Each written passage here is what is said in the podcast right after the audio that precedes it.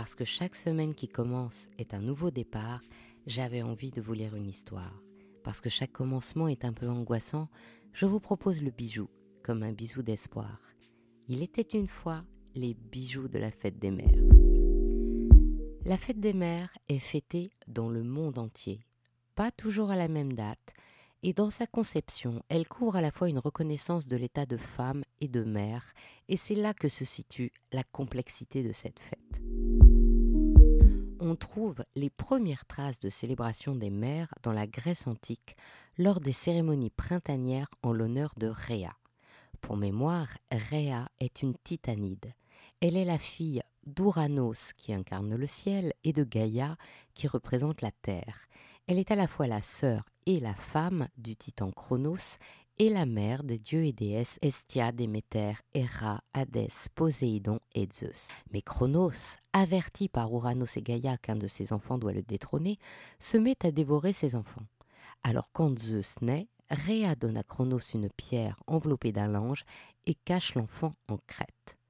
Rhea incarne donc le courage et le dévouement maternel et est célébrée comme déesse de la fertilité, de la maternité et de la génération dans toute l'Asie mineure aux Ides de Mars.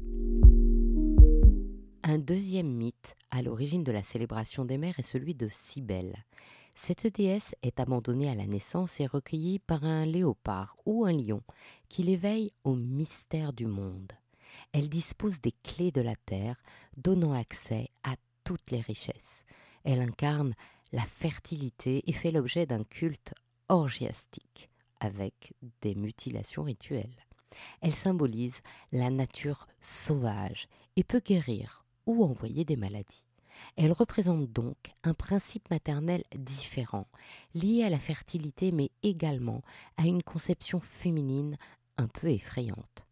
Dans la mythologie romaine, ces deux déesses vont être fêtées au printemps, le mois de la fertilité, lors des Matronalia pour Rhea et des Hilaria pour Cybèle.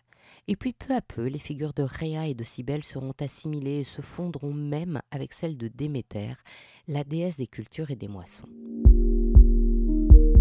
Ces racines antiques expliquent bien la complexité de la fête des mères. Ce peut être une fête charmante où les enfants, quel que soit leur âge, célèbrent leur maman par des présents qui symbolisent leur attachement à la femme qui leur a donné le jour et les a ouverts au monde. Ce peut être des attentions comme les petits déjeuners au lit, les repas préparés par les enfants, qui implicitement sont un hommage au travail de la mère de famille. Et ce peut être aussi des cadeaux dédiés, comme des cartes, des gâteaux ou des chants créés spécialement, qui symbolisent la création et donc la fertilité implicite comprise au sens large. Ces deux histoires divergentes expliquent que la fête des mères est quelquefois assimilée à la fête de la femme, comme par exemple en Albanie, en Bosnie-Herzégovine, en Bulgarie, en Moldavie, en Roumanie et en Serbie. En République tchèque, la femme et la mère ne sont fêtées à deux dates différentes que depuis 1989, à la suite de la révolution de velours. Et en Russie, c'est par décret Boris Eltsine créa cette fête en 1998, en novembre. En Australie, elle prend ses racines dans l'aide aux mères sans ressources vers 1924. Par contre, les Anglais célébraient leur mère par le Mothering Sunday depuis le XVe siècle, avec une connotation religieuse liée au carême. La fête des mères officielle et civile date, elle, de 1914.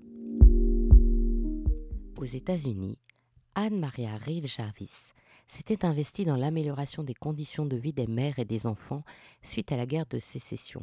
Elle imagine dès 1876 le jour de l'amitié pour les mères. Sa fille, la publiciste Anna Jarvis, reprend l'idée à la mort de sa mère. Elle démarche la plupart des États qui sont favorables à son idée. Par ailleurs, le président des États-Unis cherche à rassembler le peuple américain divisé par les tensions européennes à la veille de la Première Guerre mondiale et trouve que la commémoration des mères remplit cet objectif. Alors le 8 mai 1905, le Mother Day est acté et une tradition de carte de vœux fêtant cet événement est lancée. En France, la fête des mères est liée au problème de la fertilité.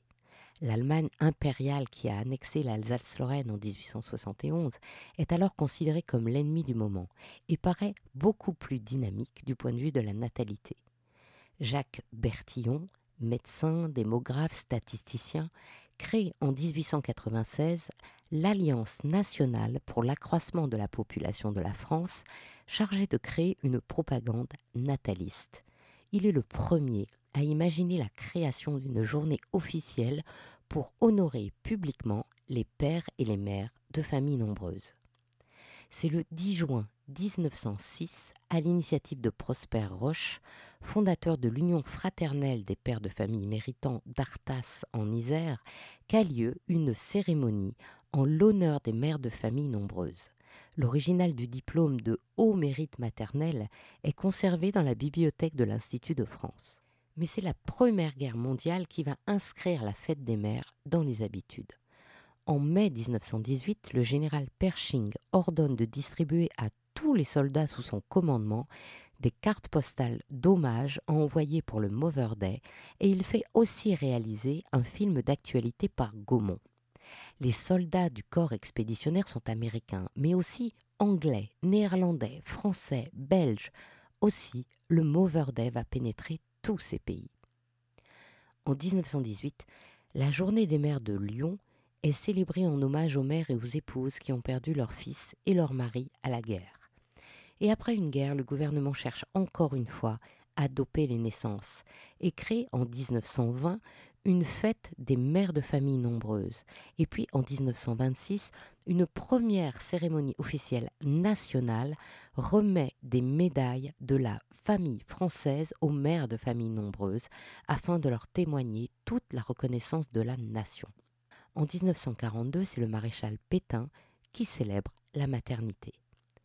Après la guerre, le 24 mai 1950, la République française, au travers du ministère de la Santé, institue la fête des mères le dernier dimanche de mai, sauf si cette date coïncide avec celle de la Pentecôte, auquel cas elle est repoussée au premier dimanche de juin. Cette action sera à la charge du ministère chargé de la famille à partir de 2004. Cette histoire de la fête des mères explique pourquoi si on fête les mères et s'il est très agréable d'offrir comme de recevoir un bijou à cette occasion, qu'il n'y a pas à proprement parler de bijoux typiques de la fête des mères. Je vous ai donc sélectionné deux types de bijoux d'histoire qui pouvaient s'offrir pour cette fête des mères. Il y a d'abord le collier de servitude ou d'esclavage qui a eu son heure de gloire sous Louis XV, qu'il offre à la comtesse du Barry et en lance ainsi la mode. Il est composé de trois chaînes d'or qui symbolisent le passé, le présent et le futur et sont reliés par des médaillons appelés briquets. Ce collier est gage d'amour et de lien marital et s'enrichit de chaînes supplémentaires à la naissance des enfants. Au XIXe, les médaillons s'ornent d'émail, puis de camée, puis de diamants et de pierres précieuses. La Bourgogne affirme que ce collier est originaire de sa région, mais on en trouve également de très beaux venant de Normandie. Et vous pourrez en trouver assez facilement en salle des ventes et chez les antiquaires. J'en ai vu un très joli chez Symbolique, près de la place d'Aligre. Un autre bijou symbole de l'amour maternel est le cœur de Flandre ou Vlaamse Hart. Le diamant central est le centre du bijou en forme de cœur qui représente le cœur de Marie et son amour immense pour son fils Jésus. Il est traditionnellement entouré de diamants plus petits qui symbolisent les dix vertus de la Vierge l'humilité, l'amour de Marie, la charité, la foi, l'espérance, la chasteté, la pauvreté, l'obéissance, la patience et l'esprit d'oraison. Dans les plus beaux cœurs de Flandre, on trouve les trophées de l'amour liés au dieu Eros en référence à la mythologie grecque, avec un carquois contenant deux flèches, l'arc et une torche qui brûle sans cesse la flamme de l'amour maternel. Ce bijou porté en pendant ou en broche était très en vogue au XIXe siècle et particulièrement ancré dans la région d'Anvers dès le XVIIIe siècle où il était porté en l'honneur de la Vierge Marie, patronne de la ville d'Anvers, qui le 15 août fête la Vierge Marie et également la fête des mères. Au Musée royal d'art et d'histoire à Bruxelles, une salle entière est consacrée au cœur de Flandre. Ce bijou est plus rare à trouver que le collier d'esclavage, surtout si vous en souhaitez un aussi exceptionnel que celui que vous trouverez sur les réseaux sociaux d'Il était une fois les bijoux, dont les photos viennent de la vente Millon que m'a transmise la gémologue experte Céline Rose David, qui m'a aussi expliqué la tradition de ce bijou représentatif de l'amour maternel. Maintenant, si vous souhaitez célébrer votre maman et vous faire par exemple pardonner quelques incartades, je vous conseille la bague tournée en bourrique que l'artiste Agathe Saint-Giron a créée en pensant à sa vie de famille et que vous trouverez à la galerie Elsa Vanier. Si par ailleurs vous trouvez une épingle à cravate de grand-père dans la cassette de votre maman, vous pouvez demander à Émilienne Joaillère à Marseille de la transformer en bague ou en bracelet ou en collier pour que votre maman puisse porter ce précieux témoignage familial. Dans cette idée de lien, la bague résille de Jula est aussi une jolie idée. C'est une bague armure, donc avec une idée de protection maternelle, dont la résille symbolisera les liens familiaux et les diamants, les personnes qui la composent, avec un porté moderne qui devrait la séduire. Toujours dans cette idée de lien, je vous propose le bracelet Le Bellor de Bellonor Joaillier. C'est l'adaptation en or du bracelet plastique Serflex qui sert à tout attacher et menotter. Outre la gageure technique d'être arrivé à rendre cette flexibilité au métal, ce détournement précieux d'un objet du quotidien fait de ce bijou un symbole moderne et fort de l'attachement à son conjoint comme à sa maman. Comme une maman voit tout, l'œil d'Ilona Aurel est un joli clin d'œil à cette capacité maternelle, d'autant que la rétine bouge et qu'Ilona peut la créer aux couleurs de l'iris de votre maman. Elle peut aussi y voir un symbole protecteur. Si vous voulez simplement lui dire qu'elle vous a éveillé aux beautés de la vie, les bagues de Marimas me semblent tout indiquer. La Dancing Open Ring est une bague ouverte où le diamant veille d'un côté du doigt, comme votre maman a veillé sur vous, et de l'autre, une rangée de pierres bouge en liberté, au rythme des mouvements de la main, comme vous avez pu évoluer sous la bienveillance maternelle, dans un camailleux de bleu saphir et de mauve améthyste. Ou si vous étiez le roi de votre maman, alors il y a aussi la bague King Wavering, une plantation de diamants de différentes tailles, comme une fratrie qui s'élance quand elle enfile la bague à son doigt. Si votre maman est parisienne, les bagues de Charlotte Stone, au nom de Passy, Beaubourg, Trocadéro, Opéra, devraient lui plaire, d'autant que la Vendôme peut être rodiée ou carrément laquée de toutes les couleurs de la vie et de l'amour. Ainsi se termine cette histoire d'Il était une fois le bijou. Je vous souhaite une jolie fête des mères et une jolie semaine et vous donne rendez-vous dimanche prochain. Si cette histoire vous a plu, envoyez-moi plein de bisous sur les réseaux sociaux d'Il était une fois le bijou et encouragez-moi en partageant les bijoux bisous tout autour de vous. À bientôt pour un prochain bijou, un nouveau bisou d'espoir.